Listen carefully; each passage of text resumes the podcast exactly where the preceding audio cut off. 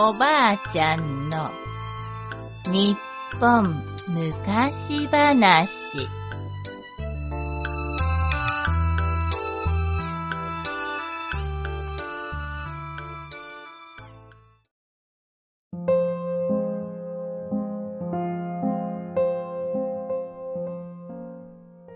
牛池。むかしむかし、ある山の中に、美しい水をたたえた深い池がありました。その池からさほど遠くない小さな山里に、欲の深いおばあさんと心優しい娘が住んでいました。娘が家の窓から顔を覗かせると、外は白い雪が降り続いていました。ああ、鳥や牛に生まれた方がどれほどよかったか。娘はそう言って小さなため息をつきました。こら、また旗をサボっておるな。この役立たずが。おばあさんが恐ろしい声でそう言うと、娘の顔をピシャリと叩きました。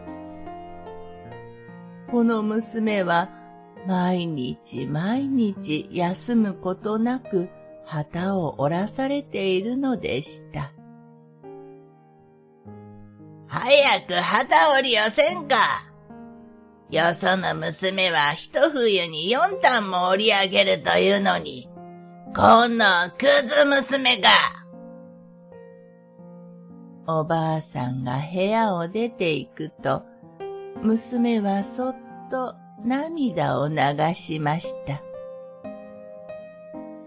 四単なんて、どう頑張っても折れるわけねでも、少しでもおらないと、ご飯を食べさせてもらえないし。娘は寒さに震えながら、また旗織りを始めました。私の旗は誰が着る？星の犬って紅を差しかんざしつけた娘かな。どんな娘か見てみたいな。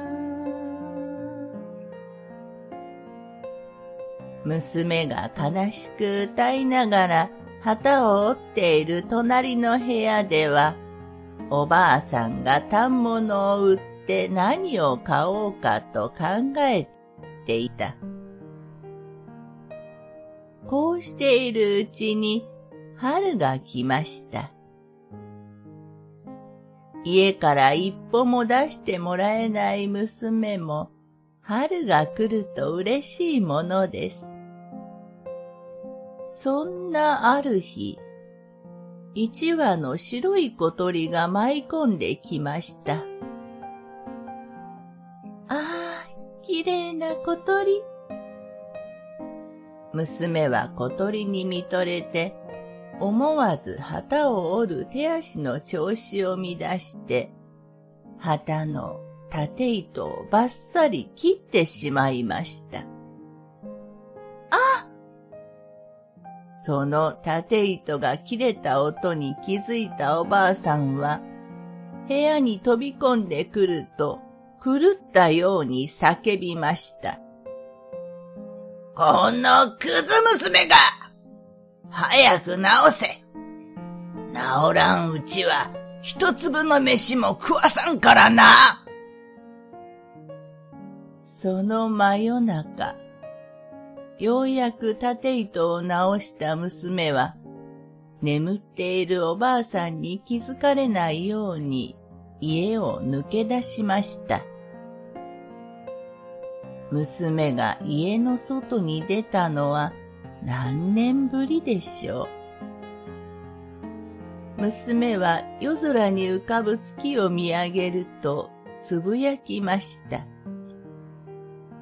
綺麗。外はこんなに綺麗だったの？でも私はいつも家の中。どこかへ行きたい。娘は悲しくなってそのまま泣き崩れてしまいました。その時ふと何かが娘のそばに近寄ってきました。おばあさん？娘がびっくりして顔を上げると、そこにいたのはおばあさんではなく、おばあさんが飼っている牛でした。牛は優しい目で娘を見つめると、自分の背中に乗るように合図をしました。まあ、あなた、私をどこかへ連れて行ってくれるの？お願い。どこでもいいから連れて行って。娘の言葉がわかったのか、娘を背中に乗せた牛は、月明かりの中をゆっくりゆっくりと歩き出し、そのままどこかへ行ってしまいました。その後、山の池は牛池という名が付けられました。不思議なことに、牛池では月の明るい晩になると、とんからり、とんからりと旗を折る音が聞こえてくるということです。おしまい。